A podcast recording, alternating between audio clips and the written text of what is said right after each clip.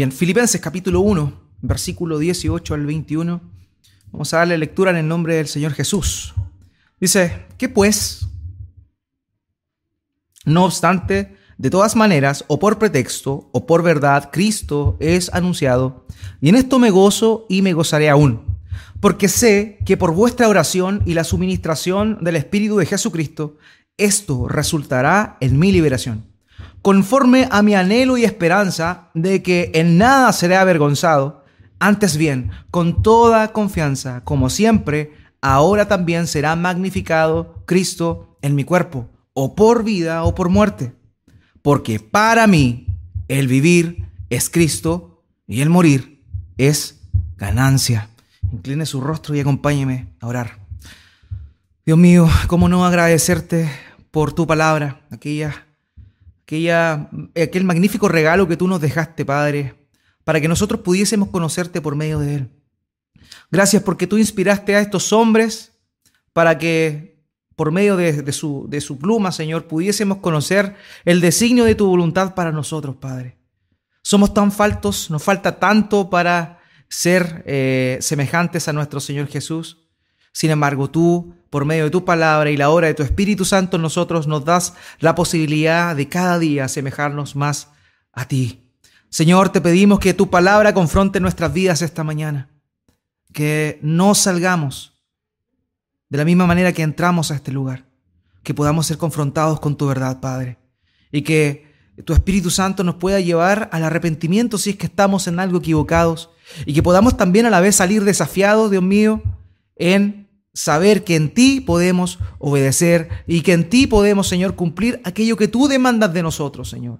Sin ti nada somos, apartados de nuestro Señor Jesús, nada podemos hacer. Y es por eso que esta mañana te ruego que seas tú utilizando mi vida como predicador, Padre. Soy falto, me falta mucho conocimiento, hay muchas cosas que desconozco, Padre. Pero en tu misericordia y en el poder y la autoridad de tu palabra, Señor, usa mi vida para poder explicar tu palabra y poder decir lo que tú quieres para nosotros esta mañana. Te agradezco, Dios mío, por tu inmensa misericordia para con nosotros esta mañana una vez más. Y todo esto te lo pido a ti en el nombre de nuestro Señor Jesús. Amén. Amén.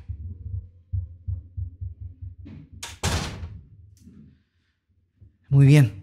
Cada vez que nosotros subimos eh, a, un avión, ¿cierto?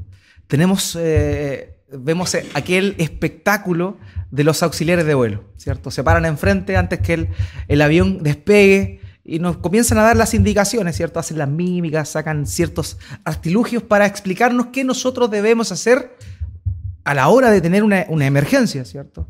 De hecho, incluso hay un papel, un documento, un, pequeño díptico que está también en los asientos de los aviones, en el caso eventual de que no le hayamos prestado atención al auxiliar de vuelo y también para poder saber qué debemos hacer en un momento de, emergencia. También eh, esto es muy común en los cines. En los cines antes que comience una película normalmente aparece un comercial breve, corto, indicando cuáles son las salidas de emergencia y qué hacer en caso de una emergencia como tal. Nosotros eh, debemos siempre saber de alguna manera de qué forma enfrentar las dificultades, de qué manera enfrentar aquellos momentos de angustia. y es por eso también que haciendo un símil a eso es que esta mañana quiero compartirle lo que Pablo está diciendo acá a los hermanos de Filipos. Él de alguna manera va a dar dos indicaciones o dos instrucciones que qué es lo que un cristiano necesita saber a la hora de estar pasando por un momento de angustia, por un momento de dificultad. Y quise tomar el versículo 18 que ya lo, comentamos la semana pasada, pero en realidad eh, quiero tomarlo porque el final de ese versículo tiene directa relación con lo que va a dar continuación. Por favor, en el versículo 18, acompáñeme. Dice que pues no obstante, de todas maneras, o por pretexto, o por verdad, Cristo es anunciado, y en esto me gozo, y me gozaré aún. Y después continúa, porque sé por vuestra oración y la suministración del Espíritu de Jesucristo, esto resultará en mi liberación. Pablo está hablando de aquellas cosas que a él le gozaban en el presente. Y aquellas cosas que le gozaban en el presente, lo vimos antes, correspondía a que Cristo era anunciado a pesar de sus cadenas, a pesar de sus prisiones, Cristo era anunciado y eso era motivo de gozo para Pablo. Pero después termina diciendo, y esto me gozo, y sigue, y me gozaré aún. la predicación del Evangelio, pese a sus dificultades, era lo que le gozaba a él en el presente. Pero había algo que a él le gozaba en un futuro, en, aquel, en aquellas cosas que él no tenía clara todavía. Porque Pablo no sabía qué le deparaba. Dios más adelante. Incluso el mismo pasaje nos va a mostrar que Pablo tenía incertidumbre de cuál sería su, fin posterior a lo que él estaba, a, la carta que él estaba escribiendo a los hermanos en Filipo. Entonces eso es importante él está hablando de que él en ese momento está gozoso a pesar de su dificultad. Pero no importando el final de lo que a él le iba a pasar, él tenía motivos para estar gozoso también. ¿Ya? Y estas dos cosas que vamos a ver el día de hoy, que el texto nos está mostrando, son aquellas las cuales Pablo le está diciendo a sus hermanos, estas son las cosas que ustedes tienen que saber, por qué tienen que tener optimismo, por qué tienen que estar confiados en Dios en lo que no saben que se les viene. Esa es la idea de lo que, lo que Pablo va a decir en esta oportunidad. Fíjense en esto. Filipenses 1.19. Porque sé que por vuestra oración y la administración del Espíritu de Jesucristo, esto resultará en mi liberación. ¿Por qué estaba gozoso en el futuro, Pablo? Porque él sabía que sus hermanos estaban orando por él. Eso a él lo mantenía confiado, lo mantenía en paz, lo mantenía en paz, porque él tenía la certeza de que sus hermanos estaban orando por él. Pablo en muchas oportunidades nos muestra cómo él oraba por los hermanos, ¿cierto? Siempre dice orando en todo tiempo por todos vosotros, para que crezca en el conocimiento de su voluntad y todas esas cosas. Pablo era un hombre que constantemente oraba por sus hermanos. Pero mira el corazón de Pablo. Él siendo un apóstol del Señor Jesucristo también consideraba importante o sumamente necesario para su, eh, para su gozo el saber que habían hermanos orando por él. Habían hermanos que estaban orando por él y eso él lo mantenía confiado y esperanzado. Y esperanzado. por ejemplo, en, en, 2 Tesalonicenses capítulo 3, versículo 4, Pablo pide oración a los hermanos de Tesalónica en esa oportunidad, le pide oración para que él pueda predicar la palabra con solicitud, para que sean abiertas puertas y él pueda predicar el Evangelio. Esa era la oración que él hacía, que él pedía en realidad, que los hermanos tuvieran por él, eh, los hermanos de la iglesia de Tesalónica. Y también en Romanos capítulo 15, versículo 30 al 31, Pablo le pedía a los hermanos de Roma que oraran por él en particular para que eh, él pudiese ser librado de hombres perversos que estaban obstaculizando la predicación del Evangelio. Pero la oración que Pablo espera en el contexto de Filipenses es una oración distinta. No es una oración por la predicación del Evangelio, porque la predicación del Evangelio ya se estaba dando y él anteriormente nos había comentado que gracias a Dios y a pesar de que él estaba en prisión, el Evangelio estaba siendo predicado. Pero la confianza que tenía él, eso, a eso a lo que él sabía que podía acudir en esta emergencia que él estaba pasando, era que él podía confiar en la oración de sus hermanos. Hermanos míos, es sumamente importante la oración que nosotros tenemos por nuestros hermanos, sobre todo cuando están pasando también en un momento de dificultad. Es fácil orar por nuestras propias necesidades. Estamos pasando quizá por algún motivo de, no sé, alguna dificultad, alguna angustia y nosotros oramos a Dios. Pero en muchas oportunidades es raro que nosotros oremos por nuestros hermanos cuando ellos están pasando por dificultad. No es propio, nos tienen que decir para que eso pase. No es algo que aflora en nosotros. Y ese es el primer llamado, hermanos míos, que Dios nos está haciendo por medio de este pasaje. Pablo confiaba en la oración que sus hermanos estaban teniendo por él. Hermanos, nosotros, aquellos que están quizás pasando por un momento de dificultad, también pueden confiar en la oración que sus hermanos están teniendo por ustedes también. Pero para eso es necesario también que cada uno de nosotros tengamos una conciencia de oración por el otro, de que nos entreguemos a orar por el otro de que apartemos tiempo a orar por el otro. Normalmente nosotros hacemos una oración general. Señor, te pido por mi hermano de la iglesia. Y listo. Y con eso damos por cumplido nuestra responsabilidad de orar por nuestros hermanos. Pero no, hermanos míos. O sea, el mismo apóstol Pablo nos muestra que él oraba por nombre por las personas a las cuales él se dirigía. El apóstol Pablo, un hombre que estaba encomendado a la predicación del Evangelio. Tenía tiempo y se daba el tiempo, se esforzaba por orar por cada uno de sus hermanos. Entonces, lo que aquí está diciendo Pablo es que él también confiaba en la oración que sus hermanos tenían por él. Por lo mismo, nosotros queridos tenemos que saber que debemos orar los unos por los otros. Y a manera práctica, y esta es la parte práctica, y por favor, eh, es algo que, que, puedo dar fe de ello, eso es una bendición tremenda. Haga un listado del nombre de su hermano. Haga un listado con el nombre de su hermano, las necesidades o las cosas que usted sepa que puede estar pasando su hermano y pídale específicamente al Señor por eso. Eso demuestra preocupación de parte suya y muestra amor de parte suya para con su hermano. Recordemos el apóstol Juan, ¿se acuerda cuando estudiamos la primera epístola de Juan? Cuando él decía que una señal de un cristiano, de un hijo de Dios, era que oraba por su hermano porque le amaba. Si amas a tu hermano, tú oras por él. Eso es lo que Juan dijo en su primera epístola. Pero también es el mismo sentir de lo que está demandando en esta oportunidad Pablo de sus hermanos. Él ora por sus hermanos, pero también él espera que sus hermanos oren por él. Y eso a él lo mantenía gozoso, porque él confiaba en que había un pueblo que estaba orando por él. Hermano mío, nosotros tenemos que orar por los otros, por los otros, para que de esa forma Dios anime y sujete y sustente a nuestros hermanos que están pasando por una dificultad en un momento de esas características. Esa es nuestra responsabilidad. Pablo esperaba eso. Pablo estaba confiado en eso.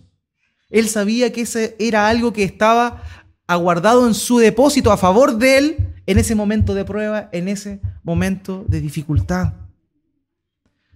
Nosotros Dios no nos llamó a ser personas que son autovalentes, por eso no, nos llamó a todos a una en un solo pueblo, en una sola iglesia.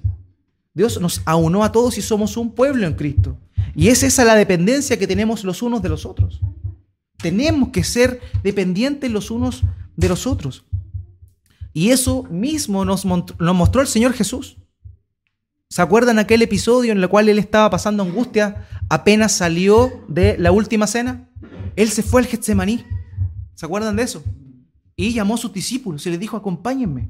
Él se llevó a sus discípulos más íntimos y le dijo, acompáñenme aquí. ¿Cierto? Y él se fue a orar, él estaba pasando por una angustia. Algo muy difícil se le venía, que era su crucifixión, su muerte. ¿Qué hicieron los discípulos? Se durmieron. Cuando el Señor vuelve a donde ellos, los encuentra durmiendo y le dice, ¿acaso no pudiste velar conmigo una hora? El Señor Jesús no tuvo el respaldo de sus discípulos amados en ese momento tan difícil. Hermanos míos, que cuando uno de nosotros estemos pasando por una dificultad, no nos encontremos en la misma condición que el Señor, que no había nadie orando por él nadie sustentándolo, nadie pidiéndole a Dios que lo apoyara en ese momento de, de gran angustia. Por eso tenemos la responsabilidad, en primer lugar, de orar por nuestros hermanos, de pedirle al Señor que les ayude. Y si sabemos de alguna situación en particular que nuestro hermano pueda estar pasando, que nosotros intercedamos ante el Señor por él o por ella. Pero por otro lado, aquel que está pasando en dificultad debe confiar plenamente que hay un pueblo, hermanos y hermanas que lo aman, que lo, que lo estiman, que desean lo mejor para él, orando por él. ¿Se dan cuenta la responsabilidad que tenemos? Cuando alguien está pasando angustia, depende de nuestras oraciones. Tú ora por tu hermano porque en algún momento tú vas a necesitar que la oración de tu hermano te sustente, te anime en un momento de dificultad. Eso era lo primero con lo que Pablo contaba, con la oración de sus hermanos. Ahora bien, nosotros nos podemos preguntar, ya sabemos, debemos orar por nuestro hermano que está pasando por un momento de aflicción, ¿cierto? Pero ¿por qué específicamente debemos orar? Y el mismo pasaje nos va a mostrar cuál es, qué es lo que nosotros debemos orar. Es cierto, nosotros como personas, como hermanos que amamos, que estimamos a nuestros hermanos, no queremos que ellos pasen por, este, por ese momento de dificultad.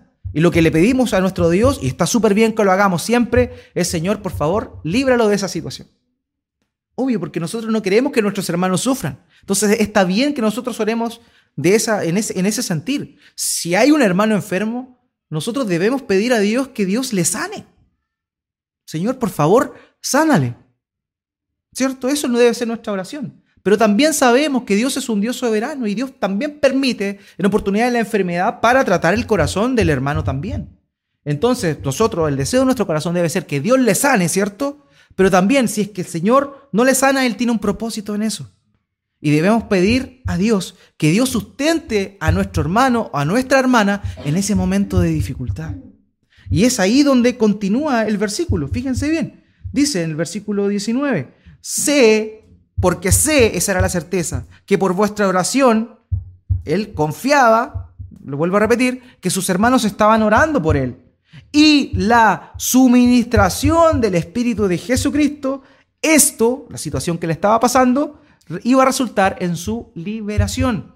Entonces, la oración que estos hermanos estaban teniendo tenía directa relación con lo que viene acá, con la suministración del Espíritu. En el griego, en las conjunciones o, las i normalmente tienen la idea de unir una idea con la otra. Nosotros en, nuestro español normalmente separamos las cosas, ¿cierto? Decimos, cuando hay una i hay cosas que están separándose. ¿Ya? Pero en el idioma griego, como muchos otros idiomas, la I es una conjunción, es decir, está uniendo ambas cosas.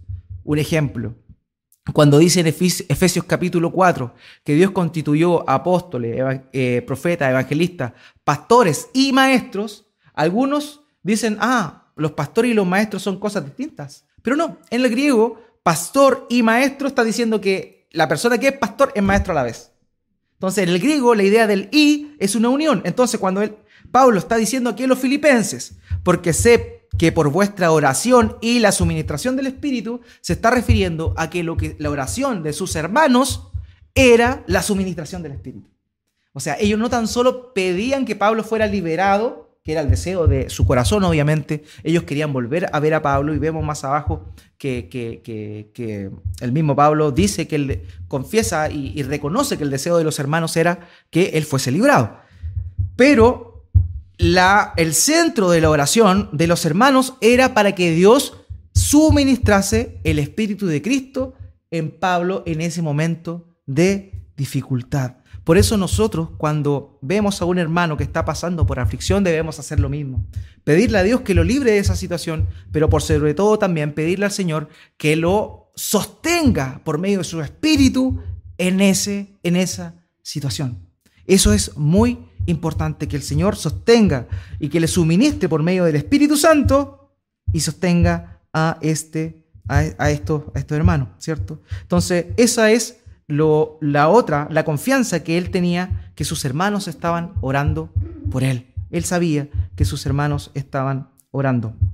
Y eso a él le producía, le producía tranquilidad, le producía mucha tranquilidad.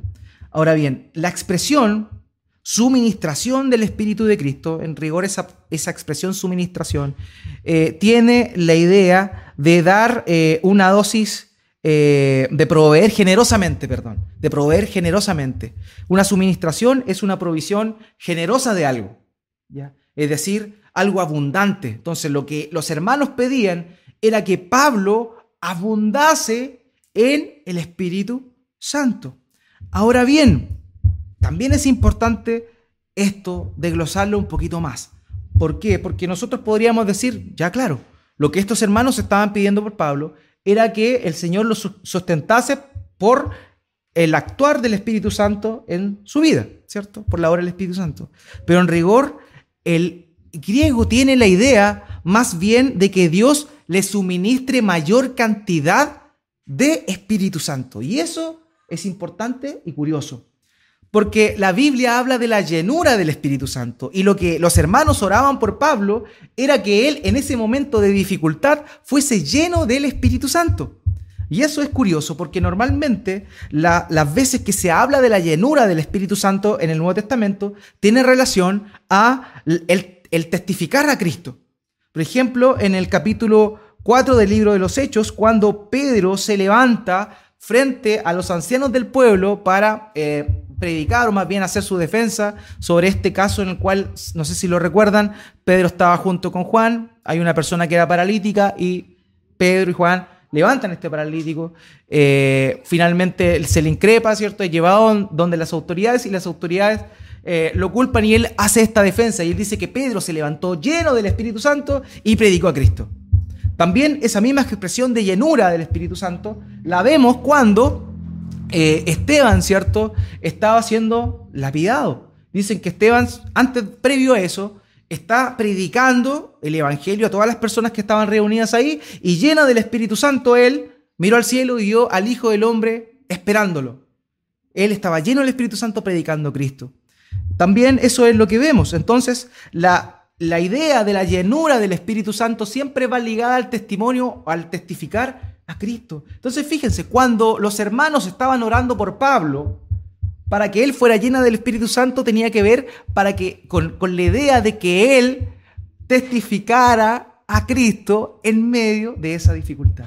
Esa es la idea de lo que está diciendo ahí. Por eso pide que haya una suministración del Espíritu de Cristo. Es decir, que hay una llenura en Pablo constante para que él pudiese, por medio de su situación, de su dificultad, testificar más y más a Cristo. Esa era la oración que los discípulos tenían, tenían para, con, eh, para con su maestro Pablo. Ok, entonces eso es eh, totalmente importante porque es en el momento de la prueba cuando más difícil se nos hace ser cristiano. Cuando nosotros estamos bien, cuando estamos pasando por buena salud, cuando estamos eh, pasando por una situación económica tranquila, tenemos trabajo o cualquier otra cosa, nosotros estamos tranquilos y podemos predicar a Cristo, le hablamos a la gente de Cristo, ¿cierto? Pero ¿qué hay de cuando estamos pasando por un momento de dificultad? Cuando nos apretan el zapato, cuando estamos sin trabajo, cuando estamos enfermos. Ahí es cuando más Cristo es glorificado. Ahí es cuando más nosotros debemos resplandecer y reflejar a Cristo que mora en nosotros. Entonces, por eso es que los hermanos oraban por Pablo por eso, para que él fuese lleno del Espíritu Santo y en esa aflicción él pudiese seguir testificando y seguir glorificando al Señor Jesucristo. Esa era la idea. Ahora bien, fíjense que él decía que oraba por ellos, ¿cierto? O sea, e, ellos oraban por él, perdón, y decía, esto, terminando el versículo 19, porque sé que por vuestra oración y la suministración del Espíritu de Jesucristo, esto resultará en mi liberación. Ahora, ¿qué significa lo que Pablo está diciendo con su liberación? ¿Acaso se refería a su libertad de la cárcel? ¿Acaso Pablo tenía certeza de que él iba a ser librado de la cárcel? La respuesta a ese interrogante es que no. Pablo no sabía si él iba a ser librado de la cárcel. De hecho, en el mismo eh, versículo 20, fíjense, el final del versículo 20 dice, ahora también será magnificado Cristo o por, en mi cuerpo, o por vida, o por muerte. Eso da a entender que Pablo no sabía si iba a salir vivo de esa. Pablo no sabía si él iba a ser liberado de la cárcel o si él iba a morir en la cárcel y se iba a encontrar con Cristo. Entonces esa expresión que él dice, que esto iba a resultar en su libertad, él estaba hablando más que en una libertad física de la cárcel, se estaba refiriendo a su confianza que él tenía en el Señor. Él sabía que Dios, a pesar de cualquier cosa que le ocurriera, él lo había salvado. Y esa es la palabra que se emplea en el, texto en esa oportunidad. La palabra libertad es la palabra salvación. Es la palabra que él normalmente emplea para referirse a salvación. Entonces eso, hermanos, es importante. La esperanza de Pablo en la confianza que él tenía de que sus hermanos estaban orando por él, que eso estaba produciendo que el Espíritu Santo le animara, él tuviese una dosis mayor, una llenura del Espíritu Santo, a él, en él repercutían a que él tenía confianza en que iba a ser liberado. Sea como fuere, él iba a ser libre, ya sea que lo soltaran de la cárcel o ya sea que él se, encontraba, se encontrara con el Señor Jesús por medio de su muerte, él tenía la confianza de que él iba a ser libre. Él iba a ser libre. Él hacía eso, lo hacía eh, lo, llevaba a sí mismo y era una, verdad que él eh, abrazaba con todo su corazón. No importa lo que venga, decía él, ya sea que me liberen o ya sea que muera, tengo una certeza, estoy libre en Cristo. Qué maravilla y qué esperanza más grande nos deja eso a nosotros. Y ese es el ejemplo también que nosotros debemos seguir, hermanos míos. Lo que Pablo de alguna manera nos muestra con su actitud. Hay situaciones difíciles que nosotros debemos afrontar. Pero debemos saber que ya sea que esa situación difícil no tenga, nunca termine, incluso muramos con eso, puede ser una enfermedad o puede ser cualquier cosa, ya sea lo que fuere. Nuestra esperanza, hermanos míos, está en que tenemos esa libertad en Cristo. En Cristo está nuestra libertad. En Él tenemos confianza y en Él, solamente en Él, podemos esperar. Y eso nos debe a nosotros, eh, debe ser para nosotros motivo, motivo de gozo, querido hermano. ¿Ya? Eso es sumamente importante. Ya sea que Él nos deje en esa situación difícil o ya sea que Él nos saque, no importa, nuestra esperanza es la misma. En Cristo estamos confiados. En el versículo 20, acompáñeme, avancemos en lo que dice, en lo que dice nuestra sección. Versículo 20 dice, conforme a mi anhelo y esperanza de que nada, en nada seré avergonzado. Antes bien, con toda confianza, como siempre, ahora también será magnificado Cristo en mi cuerpo, o por vida o por muerte. Esa era lo otro, esa era la otra. Lo primero era que él confiaba en la oración que sus hermanos tenían, que Dios le proveyera una llenura del Espíritu Santo en ese momento. Y la otra cosa que él da a entender acá, para poder sortear un momento de dificultad, un momento de aflicción, es que nuestra confianza debe estar en Cristo. Y si vivimos es por Cristo y si morimos es por Cristo. Ya sea que esta, salgamos de esa situación o no salgamos de esa situación, lo importante por sobre eso es que Cristo es glorificado en nuestras vidas. La idea eh, eh, de la expresión eh, que dice aquí Pablo es la siguiente. Pablo no le importaba o él sabía que no sería avergonzado. Ahora bien, es probable que los hombres sí lo avergonzaran. Pero él sabía que a pesar de esa vergüenza que los hombres le imputaran a él o cargaran a él, él no tenía por qué sentirse avergonzado. Porque la vergüenza que los otros, o sea, eh, sintieran por él, ¿cierto? No, no tenía lugar o no importaba porque esa vergüenza suya correspondía a la gloria del Señor Jesucristo que moraba en él. Entonces, eso es importante. Él decía, conforme a mi anhelo y esperanza de que nada seré avergonzado. Él sabía, incluso Pablo murió siendo decapitado en Roma. Él fue avergonzado durante todo su proceso de prisión. Pablo sufrió muchas prisiones, no fue la única prisión la que tuvo cuando fue camino a Roma. Tuvo muchas prisiones. Y en cada una de esas Cristo fue glorificado en su vida. Y eso es lo que él está diciendo acá. Él no se avergonzaba de eso porque tenía confianza. Antes bien, con toda confianza, como siempre, ahora también será magnificado Cristo en mi cuerpo. Cristo iba a ser magnificado en su cuerpo. Y fíjense en este detalle. Este es un hombre que está, que tiene su vida completamente rendida al Señor. Dice lo siguiente: Cristo ahora también será magnificado. Cristo en mi cuerpo, o por vida, o por muerte. La idea de magnificado implica ser hecho grande en él. Que Cristo fuera magnificado en su cuerpo significaba que en él Cristo crecía más y más y más y más. La idea de esa es la misma que Juan el Bautista, no sé si lo recuerdan bien, al momento de, de, ver al Señor Jesús en Juan capítulo 3, versículo 30, él dice, es necesario que Él crezca y que yo mengue. Esa es la misma idea de lo que Pablo está diciendo aquí. Magnificar a Cristo significaba que Él menguara, que Él bajara, que, que, su persona ya no fuera, no fuera Él lo más importante, no fuera Él lo que fuera visible, sino más bien Cristo fuera visible en Él. Que Él desapareciera a punto de lo que vieran en Él fuera Jesucristo. Y esa es obviamente la invitación que siempre Pablo hizo. Primera Corintios 11 creo que dice, imítenme a mí porque yo imito a Cristo. También en este mismo eh, libro de Filipenses, en esta misma carta de Filipenses, Pablo vuelve a decir algo similar también. Se da como ejemplo el mismo porque él sigue a Cristo. Pablo tenía un deseo ferviente de que su persona desapareciera y de que Cristo se encarnara en él. Entonces, fuera la situación que le tocara, ya sea por vida o por muerte, su esperanza, su confianza era que él estaba glorificando al Señor Jesús. Él quería, por sobre todo, que el Señor fuera magnificado en su vida, aunque eso significara su libertad o bien significara su, su muerte. Su muerte.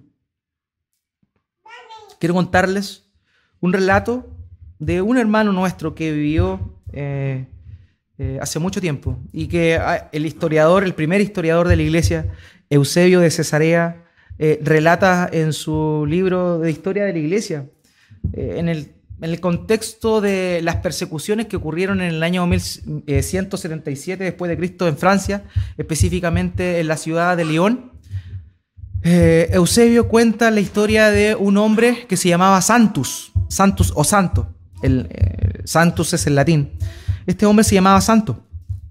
En el nombre que tenía, Santo. Bueno, y eh, Santo era un nombre que junto con otros hermanos había sido arrastrado eh, por eh, la persecución imperial. El imperio en aquel entonces, en esa época, estaba persiguiendo a la iglesia. Y toma a este, a este hermano que era diácono, lo toma, este hermano que se llamaba Santos, que era diácono, junto a otros hermanos. Bueno, empezaron poco a poco a martirizar a cada uno de ellos. Y cuando tocó el momento de empezar a torturar a Santos, se le preguntó, como se le preguntaba en aquel tiempo a todos aquellos que estaban siendo eh, castigados, le preguntaron por su nombre, por su nación, eh, de qué ciudad era, qué condición eh, tenía, si era libre o era esclavo. Y la respuesta que Santos dio en ese momento, frente a todas las preguntas que se le hicieron, era, yo soy cristiano. Eso era lo que él decía. ¿cómo te llamas? Y él respondía, yo soy cristiano. Cuando le preguntaban, ¿de qué país, de qué nación vienes tú? Él decía, yo soy cristiano. Cuando le preguntaron si era libre o esclavo, él decía, yo soy cristiano. Para él, la definición completa de su vida era ser cristiano. Para él, su vida o su muerte se definía en ser creyente, en creer en Cristo, en imitar a Cristo. Y quiero leer lo que el mismo Eusebio dice literalmente sobre lo que ocurrió con, este, con esta persona. El relato dice lo siguiente. Por ello mismo, al oír que él decía repetidamente, yo soy cristiano, por ello mismo el gobernador y sus atormentadores tenían tanto mayor deseo de dominarlo. Y cuando todo lo demás fracasó, le aplicaron finalmente placas de bronce al rojo vivo contra las partes más sensibles de su cuerpo. Estas se quemaron, pero él se mantuvo firme en su confesión, refrescado por el agua de vida que emana de Cristo. Su cuerpo era testigo de su tormento. Todo él era una llaga, mutilado y exento de forma humana. Pero Cristo, padeciendo en aquel cuerpo, venció al adversario y demostró que nada hay que temer allí donde está el amor del Padre y nada que herir donde está la gloria de Cristo. Qué maravilloso testimonio es este. Una persona estando en una situación tan difícil como esa, aquellos que experimentaron, aquellos que vieron y contemplaron lo que Él padeció, decir esto, ver lo contrastante que es el relato de su persona, cómo estaba quedando, dice que ya no había forma humana en él. Pero lo que se veía, el reflejo de lo que se veía, era que Cristo le estaba dando paz, le estaba dando temor, tranquilidad, y que Cristo estaba siendo glorificado en ese cuerpo que estaba siendo castigado por su causa. Quiero volver a repetir lo que él dijo. Y demostró que nada hay que temer allí donde está el amor del Padre y nada hay que herir donde está la gloria de Cristo. De la misma forma, al igual que el, impactante testimonio del apóstol Pablo, él eh, nos muestra, Pablo, por medio de este relato en Filipenses, nos muestra que por causa de, de sus cadenas, Cristo fue conocido. También por causa de sus enemigos, Cristo fue predicado pero por causa de su angustia, por causa de la crisis que él tuvo, Cristo fue magnificado. Hermanos, cuando estemos pasando por un momento de dificultad, que eso también sea eh, en nosotros, que Cristo pueda ser magnificado en nosotros en medio de esa prueba. Ese es el llamado que Él hace. Ese es el llamado que ya nosotros no vivamos por nuestros propios, por nuestros propios deseos, por nuestra propia vida, sino que vivamos todo para Cristo. Porque en Cristo estoy justamente crucificado. Ya no vivo yo, más Cristo vive en mí. Eso es lo que Pablo dice a los Gálatas. Hermanos míos, no olvidemos el gran axioma que el Señor Jesús dice a sus discípulos en Juan capítulo 12, versículo 25. Él dice lo siguiente, el que ama su vida, la perderá.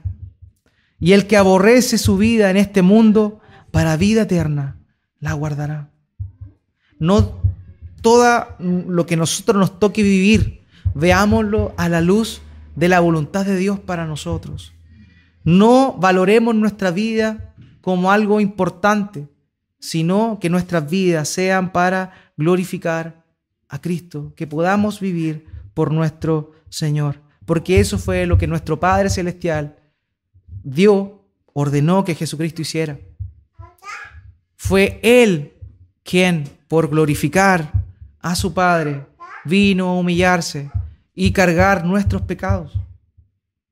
Él en esa situación de aflicción, Él en esa desesperanza en la cual se encontraba en la cruz, confiaba en lo que le venía más adelante, que era la gloria sentado a la diestra de su Padre Celestial. Jesucristo no vivió por sí mismo, Él vino a vivir por nosotros, en obediencia perfecta a su Padre. Él es el modelo máximo al cual nosotros debemos seguir. Él nos dio ejemplo y cada uno de estos hermanos el hermano Pablo, el hermano Santos, del cual hemos oído la historia esta mañana, son personas que nada más hicieron que imitar lo que nuestro Señor Jesucristo hizo por nosotros, por nuestros pecados. Para Él, el vivir fue glorificar y obedecer a su Padre, para que nosotros pudiésemos, pudiésemos alcanzar la salvación que Él nos ofrece, única y exclusivamente por medio de su Hijo Jesús. Vivamos para Cristo, hermanos míos. Que todo lo que nos toque pasar en esta vida sea para la gloria de nuestro Señor. Póngase de pie, vamos a orar a nuestro